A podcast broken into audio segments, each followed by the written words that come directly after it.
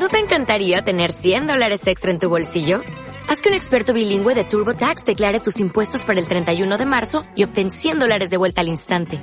Porque no importa cuáles hayan sido tus logros del año pasado, TurboTax hace que cuenten. Obtén 100 dólares de vuelta y tus impuestos con 100% de precisión. Solo con Intuit TurboTax. Debes declarar para el 31 de marzo. Crédito solo aplicable al costo de la presentación federal con TurboTax Full Service. Oferta sujeta a cambios o cancelación en cualquier momento. Buena gente, soy Martis y bienvenidos a un nuevo podcast del Relicario.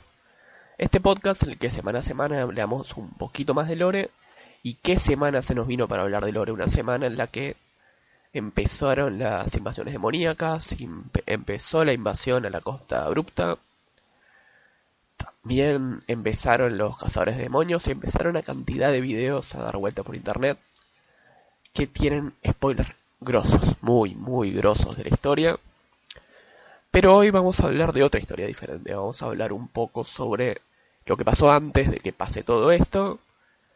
Y vamos a hablar un poco sobre The Burning Crusade y el resto de las expansiones del WoW, pero principalmente sobre The Burning Crusade. Hoy vamos a hablar de la historia de la Legión a lo largo de World of Warcraft, las veces que no nos encontramos, donde no nos encontramos, qué, hizo la Legión, eh, dónde atacó, etcétera. Para empezar, eh, cuando empieza World of Warcraft, en ese momento hay un pacto de paz entre la Alianza y la Horda. Un pacto no de paz ni de amistad, sino de no agresión, en los que unos no van a atacar a los otros y los otros no van a atacar a los otros, obviamente. El problema es que entre las filas de la Horda y entre las filas de la Alianza también estaba el Burning Blade Clan. El Burning Blade Clan es un clan orco que se mantuvo muy fiel a los demonios después de la batalla de Montillal, después de la Tercera Guerra. Ellos seguían siendo fieles a los demonios, se transformaron más en un culto que un clan. Este clan vio que para hacer una llamada de la Legión Ardiente necesitaban reclutar no solamente orcos, sino que también humanos. Y empezaron a invitar a personas de las dos facciones a su clan. Con esto el clan lo que haría era empezar a meter púa, como se dice, empezar a hacer que las dos facciones empiecen a odiarse mutuamente y a la larga hacer que vuelva la guerra. Bueno, esto fue lo que pasó y con eso el Burning Blade Clan logró que vuelva la guerra entre los de la Alianza, pero no lograron invocar a los a los demonios como tanto ansiaban. Donde podemos encontrar un poco de los servidores de la Legión del WoW común. Bueno, el Burning Blade Clan estaba en las en la instancia que está bajo Ronimar, que nunca me acuerdo el nombre. Fire Charm, creo que se llama, y en inglés, eh, en español es Cima Ignea. Creo que sí, Cima Ignea. Luego tenemos en Desolace una tropa muy importante del Burning Blade Clan. Allí están eh, aliados con los sátiros, que son otra raza que sirvió a la Legión especial por Sabius, quien también lo vamos a ver en Legion en unas semanas. Así que tenemos todos estos personajes dando vueltas por Warcraft. Pero no es hasta la primera expansión del WoW en la que no vemos a la Legión Ardiente con todas sus fuerzas. O por lo menos con su primer intento de ataque. Eh, TBC empieza antes de lo que podemos pensar, ya que arranca con los problemas internos de Nouran. Illidan se declara en contra de Legión Ardiente y también se declara en contra de... Mejor dicho, no está en contra de Azeroth, pero en Azeroth no lo quieren. Entonces Illidan empieza a tratar de controlar Ouland por la fuerza. Una de las razas que estaba en Ouland en ese momento eran los Draenei. Y los Draenei eran una raza que tenía que vivir oculta. Fueron destruidos por los orcos, o casi destruidos por los orcos, y los sobrevivientes no encontraban aliados ni con Illidan, no encontraban aliados ni con la Legión Ardiente, obviamente. Entonces se mantuvieron ocultos. El problema es cuando Keltas se mantiene fiel a la Legión Ardiente y Illidan no. Ahí empieza toda una lucha de poder con los Draenei en el medio. Entonces los Draenei deciden viajar al castillo de la tempestad, donde Keltas tenía naves, y robar una de estas naves, el Exodar. Robando el Exodar, viajaron hasta hasta Kalimdor, donde van a caer y el Exodar va a quedar ahí, tirado. Con el Exodar tirado, los Draenei empiezan a acomodarse en el nuevo mundo que les toca vivir y son los elfos de sangre los que los empiezan a perseguir ahora. Los elfos de sangre, que son los de Ouland, no son los de los de Azeroth, empiezan a tratar de evitar que los Draenei escapen, enviando cada vez más portales con gente desde Ouland. Por suerte para los Draenei, estos logran luchar contra los elfos, hacerlos volver y unirse a la legión, a la legión, no a la alianza, quiero decir, y explicándole a la alianza cuál es la situación en Ouland. Por otro lado tenemos a los elfos de sangre, que los elfos de sangre tienen una situación diferente, muy diferente que los Draenei. Los elfos de sangre son una raza adicta a la magia.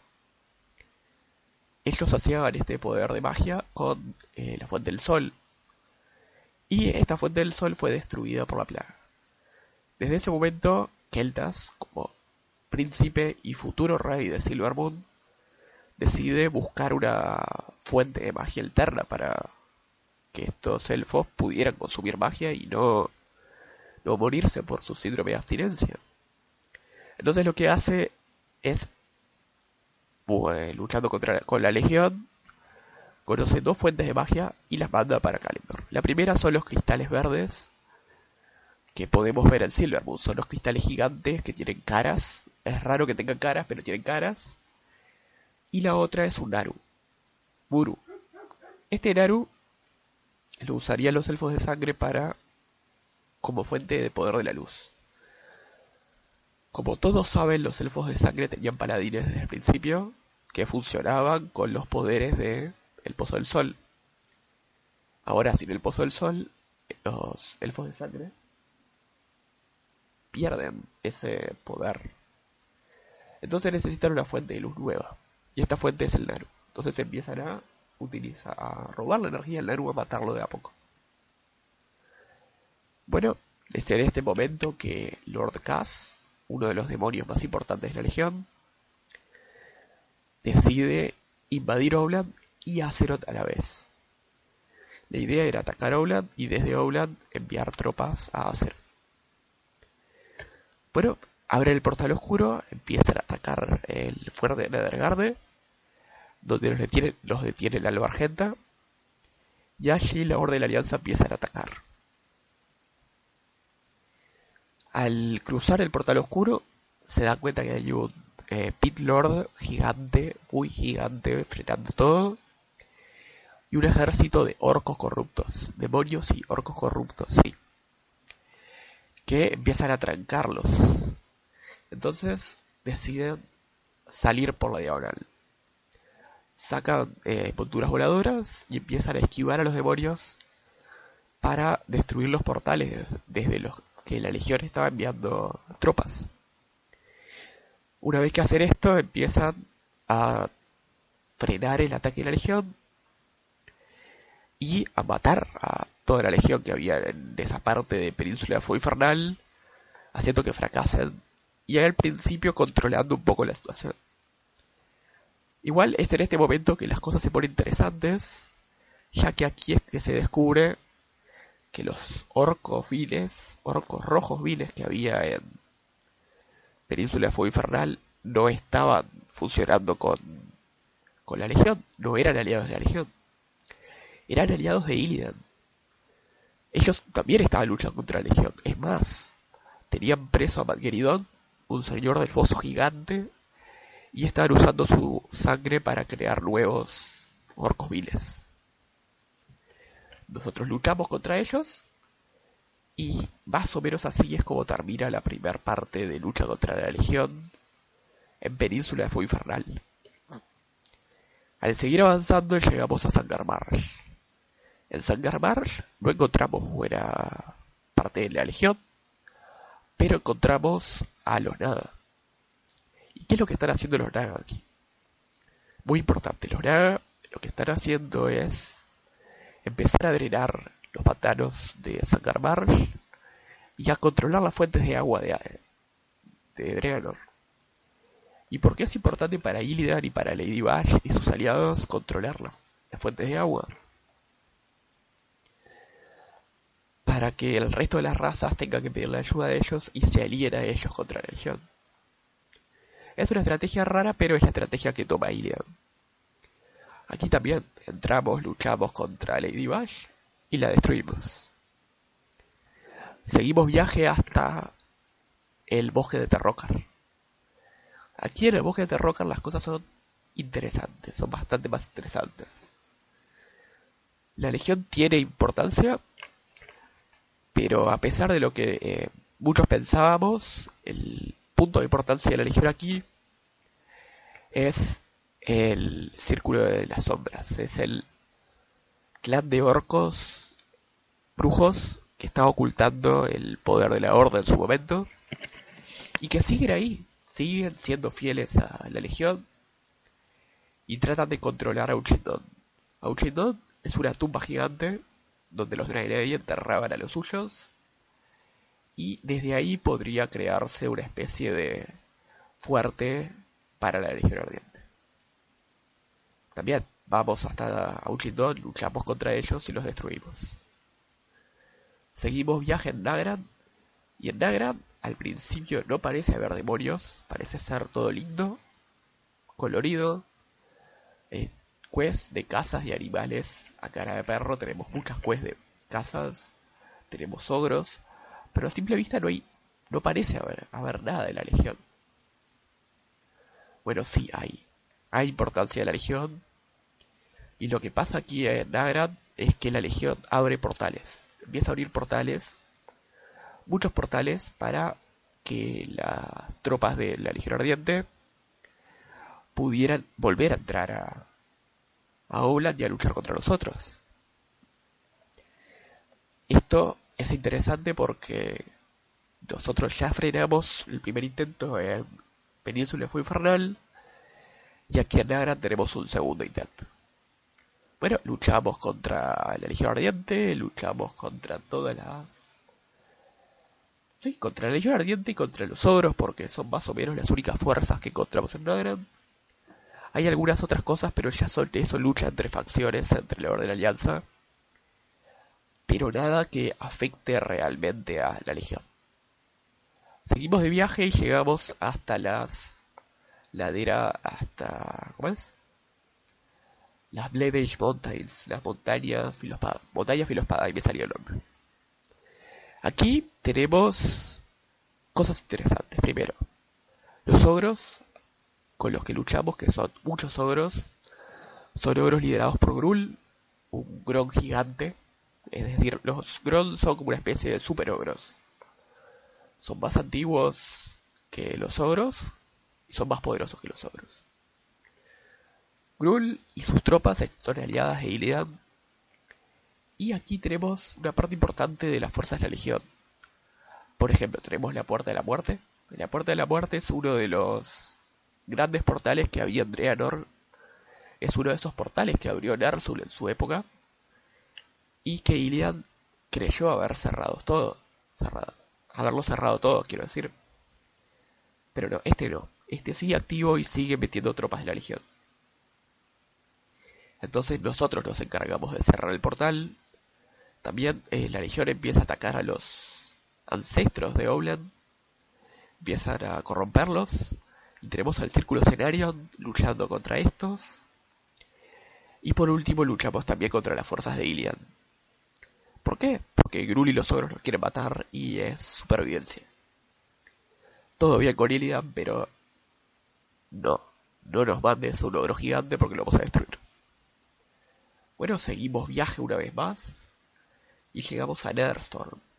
Netherstorm es la zona con más importancia de la Legión en The Side. Y muchos me van a decir, pero el, la, ¿cómo es? Shadow Moon Valley no tiene más importancia en la Legión. La verdad es que no. La verdad es que Netherstorm es donde está la Legión. Porque es donde está Keltas. Keltas tiene sus tropas ahí tiene todo un grupo de Mana Forge, que es donde conseguirían eh, el maná necesario para saciar la adicción de los elfos. Y además tienen muchos puntos de invasión de la Legión, muchísimos. Es como que casi todo lo que luchamos en Netherstorm es la Legión Radiante. Estoy exagerando, hay algunos otros enemigos, pero la mayoría son la Legión indirecto o directamente la Legión Ardiente. Empezamos a luchar por Netherstorm, empezamos a limpiar los puntos de invasión, empezamos a separarnos, Arúspices y Aldor por un lado, Arúspices que son los elfos de sangre por un lado, elfos de sangre que no vienen de Azeroth, son elfos de sangre que se rebelaron contra Keltas, y los Aldor que eran un grupo de paladines Draenei que recuperó el Shatrat en su momento y que empiezan a atacar a otros grupos de la región. Y empezamos a matar demonios a diestro y siniestro hasta eh, acorralar a Keltas. Una vez que dejamos a Keltas acorralado del castillo de tempestad, lo atacamos y lo matamos. Sí, Keltas muere el castillo de la tempestad. Y voy a dejar esto por acá y voy a seguir de largo. Con Keltas muerto nos queda solamente un enemigo de Nowland y es Illidan. Ahora, hay mucho, muchos posts, eh, videos, eh, las quests de los Demon Hunter te empiezan aquí, cuando estamos a punto de atacar eh, Shadow Valley y empezar a atacar a Illidan. Yo lo que voy a contar es lo que ya se sabía de antes o lo que se confirma con la novela de Illidan. No voy a hacer spoiler de Legion por más que parte de las quests de Demon Hunter empiezan acá. Y eso lo voy a hablar en las quests de Demon Hunter directamente. Vamos a hablar de Illidan. Illidan lo que estaba haciendo era formando un grupo de ejército de élite, los Illidari. Los Illidari son los Demon Hunter, son los cazadores de demonios entrenados por Illidan, cuya misión es destruir a la Legión Ardiente. Nosotros empezamos a atacar el Templo Oscuro y Illidan aprovecha y manda sus tropas a otros universos. El primer eh, planeta que atacan es Nashresaim o una cosa por el estilo. Nashresaim, el mundo de los señores de terror. El objetivo de esto es eh, reconocer eh, la posición de Argus y además destruir un bastión de la Legión. Los Demon Hunters entran, matan a los señores del terror y roban una magia muy poderosa y además de todos los datos de los planetas de dónde estaría Argus, dónde estarían los resto de los planetas. Con el poder de la magia, de esa magia, el plan de Illidan es abrir portales hasta estos otros planetas y atacar a la Legión en sus tierras, atacar los territorios de la Legión directamente y llevar la guerra a ellos, no en Azeroth, sino allá afuera. Bueno, Illidan es interrumpido por nosotros, sí, es nuestra culpa, y empiezan a luchar las fuerzas de Illidan contra nuestras fuerzas. Illidan rápidamente envía a sus caballeros de... sus caballeros, no, eh, sus Demon Hunter hacia Mardum, que es la prisión principal de la Legión. Y mientras ellos atacan Mardum, nosotros luchamos contra los eh, contra Illidan y contra sus tropas en Obra. Bueno, una vez que matamos entre comillas a Illidan, porque ya sabemos que no está muerto, eh, y el resto de las cazadoras atrapan al cuerpo de Illidan y atrapan a algunos de los cazadores de demonios llevándolos hasta sus bóvedas. Nosotros no sabíamos eso en ese momento, pero nos atrapan y por más que nosotros lo dimos por muerto, él sigue vivo. Es por eso que aparece Lillo, porque sigue vivo. Luego tenemos eh, todos los problemas de Sulaman, que no tienen nada que ver con las legiones.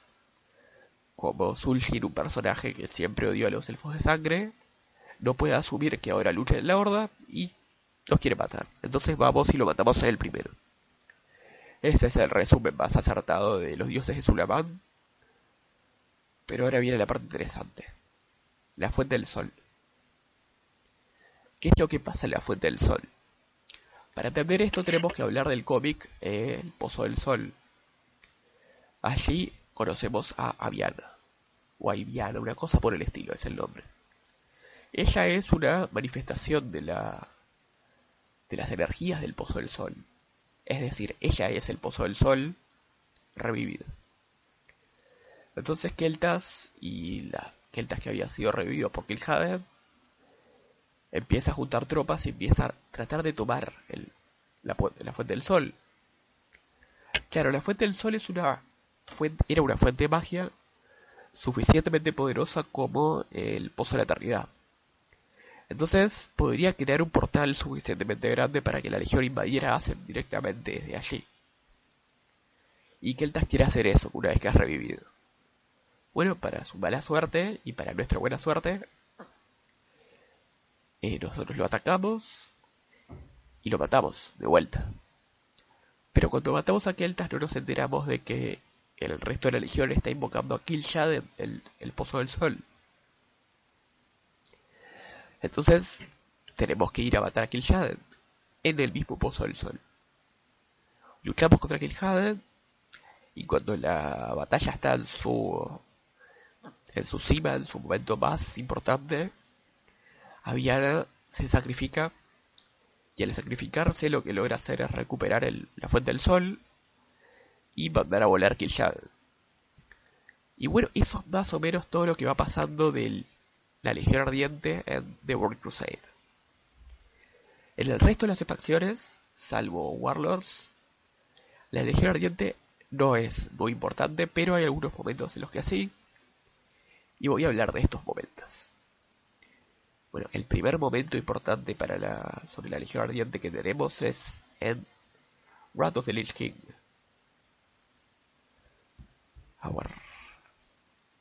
Bueno, perdonen la, la, interrupción. Estábamos en The Wrath of the Lich King, donde eh, la Legión tiene un papel corto, pero importante, y que muchas veces pasa desapercibido cuando se habla del Lord de Wrath of the Lich King. ¿Qué pasa?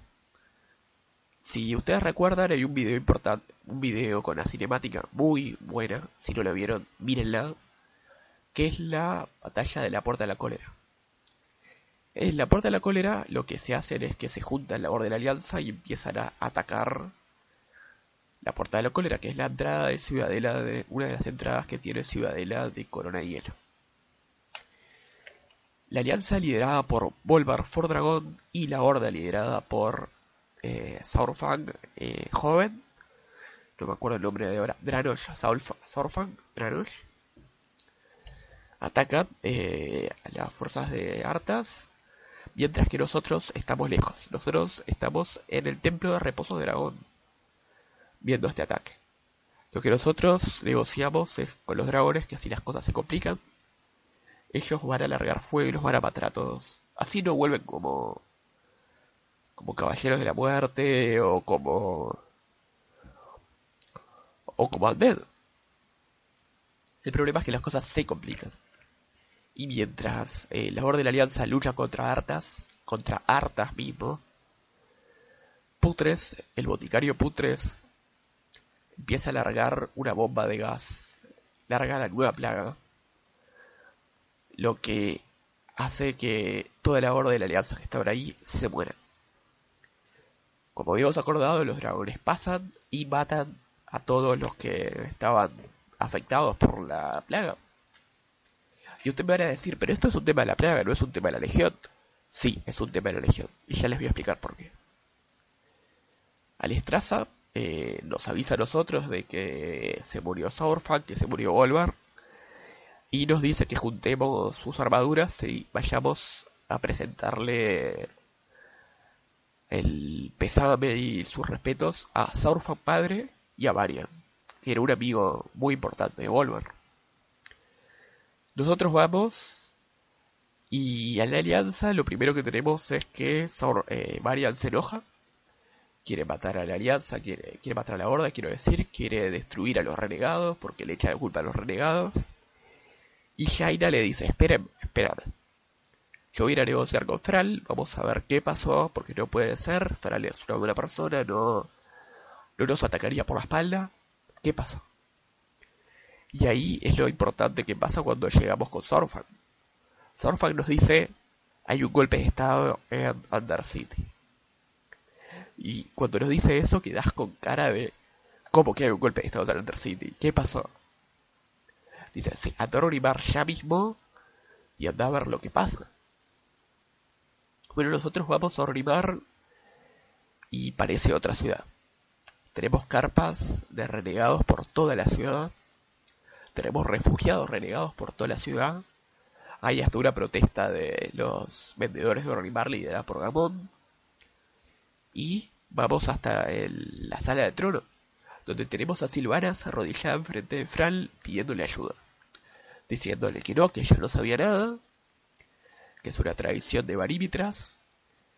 Y bueno, Fral le dice, sí, te va a ayudar, y en ese momento llega Shine. Fral le explica de que en realidad fue Barímitras, que los traicionó, que no es Silvanas, que no son los Undead, y de que van a dejar que la alianza entre a Undercity y mate a Putres, ya que él es el responsable directo de la muerte de Wolvar. Bueno, la Horda y la Alianza se preparan para invadir la ciudad. La Horda entra por la puerta principal va a luchar contra Barímitras. Las tropas de la Horda en ese momento son lideradas por Silvanas, Vol'jin y Fral. Las tropas de la Alianza son eh, Brawl Manto Oso, Varian y Shaina. Y bueno, es con esto que empiezan a atacar a City por dos flancos. El primer flanco interesante es la horda que va directamente por Barímitras y se da cuenta que Barímitras en realidad nunca fue un traidor de la Legión. Barímitras quería invitar a la Legión a invadir por Undercity y atacar eh, las ciudades mientras todos estaban concentrados en Nordren. Bueno, no le funciona, la horda lo detiene, lo mata, pero es más interesante lo que pasa al lado, lado Ali. Varian y su grupo ataca eh, a Putres, lucha contra los boticarios, y al entrar a la sociedad de boticarios empieza a ver los experimentos de los renegados con humanos. Con esto Varian eh, enfurece y ataca a Fral y a todos los miembros de la horda que estaban allí.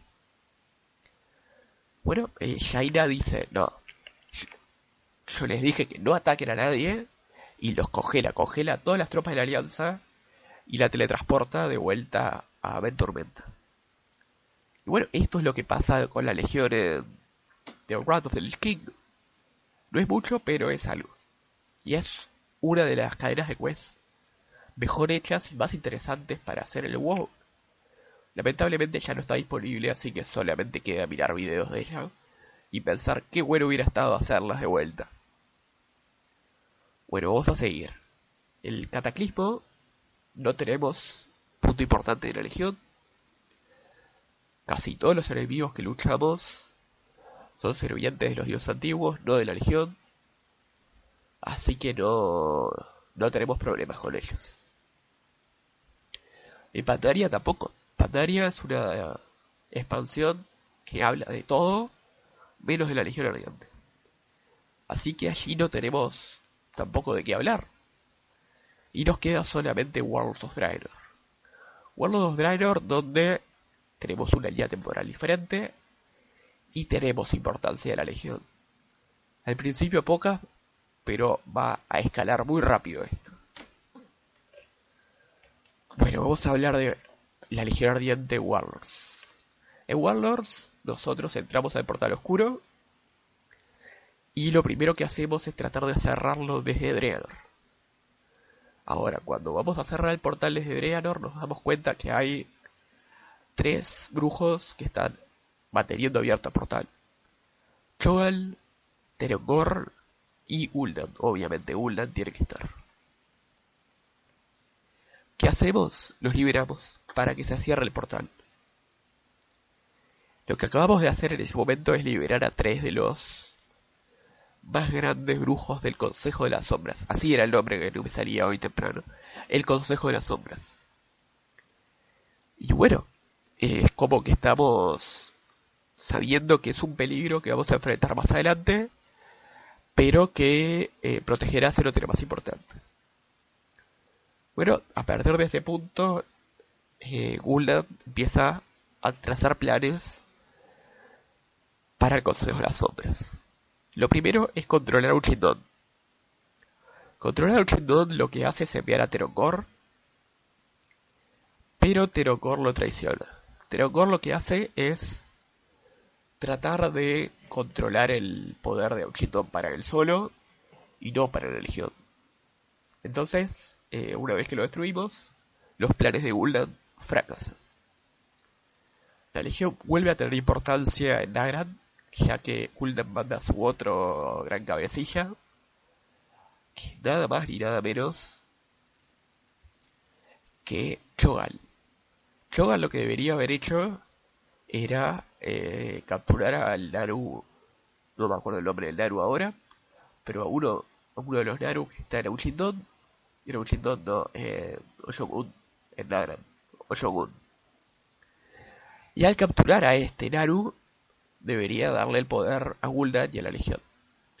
Bueno, Gul, eh, Chogal tampoco lo hace y Chogal dice que empieza a obedecer a un nuevo a un nuevo amo, un nuevo señor.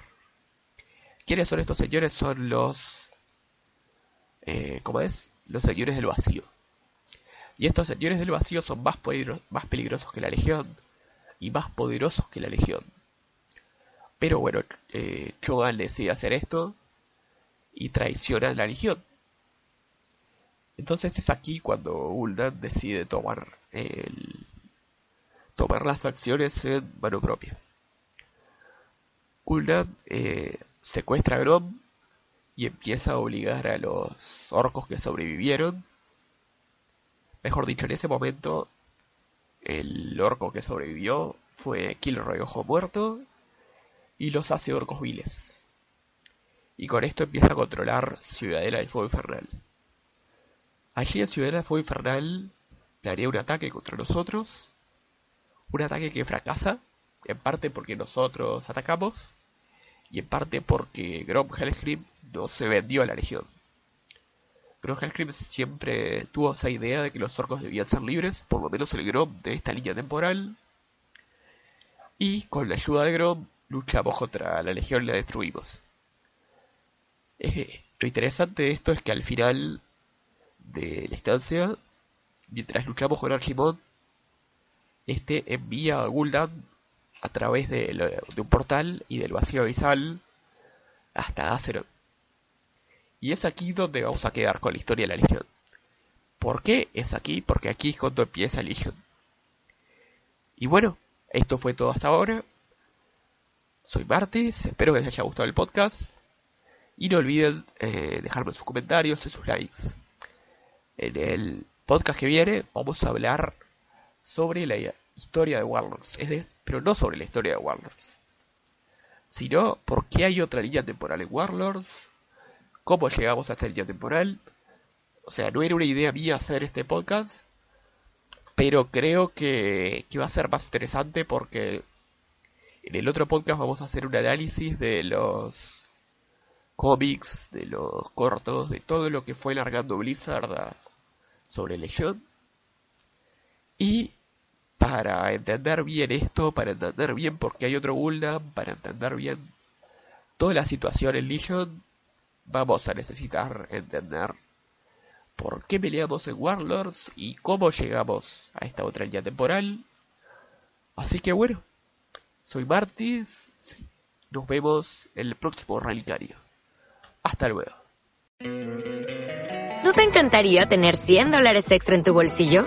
Haz que un experto bilingüe de TurboTax declare tus impuestos para el 31 de marzo y obtén 100 dólares de vuelta al instante. Porque no importa cuáles hayan sido tus logros del año pasado, TurboTax hace que cuenten. Obtén 100 dólares de vuelta y tus impuestos con 100% de precisión. Solo con Intuit TurboTax. Debes declarar para el 31 de marzo. Crédito solo aplicable al costo de la presentación federal con Turbo Tax Full Service. Oferta sujeta a cambios o cancelación en cualquier momento.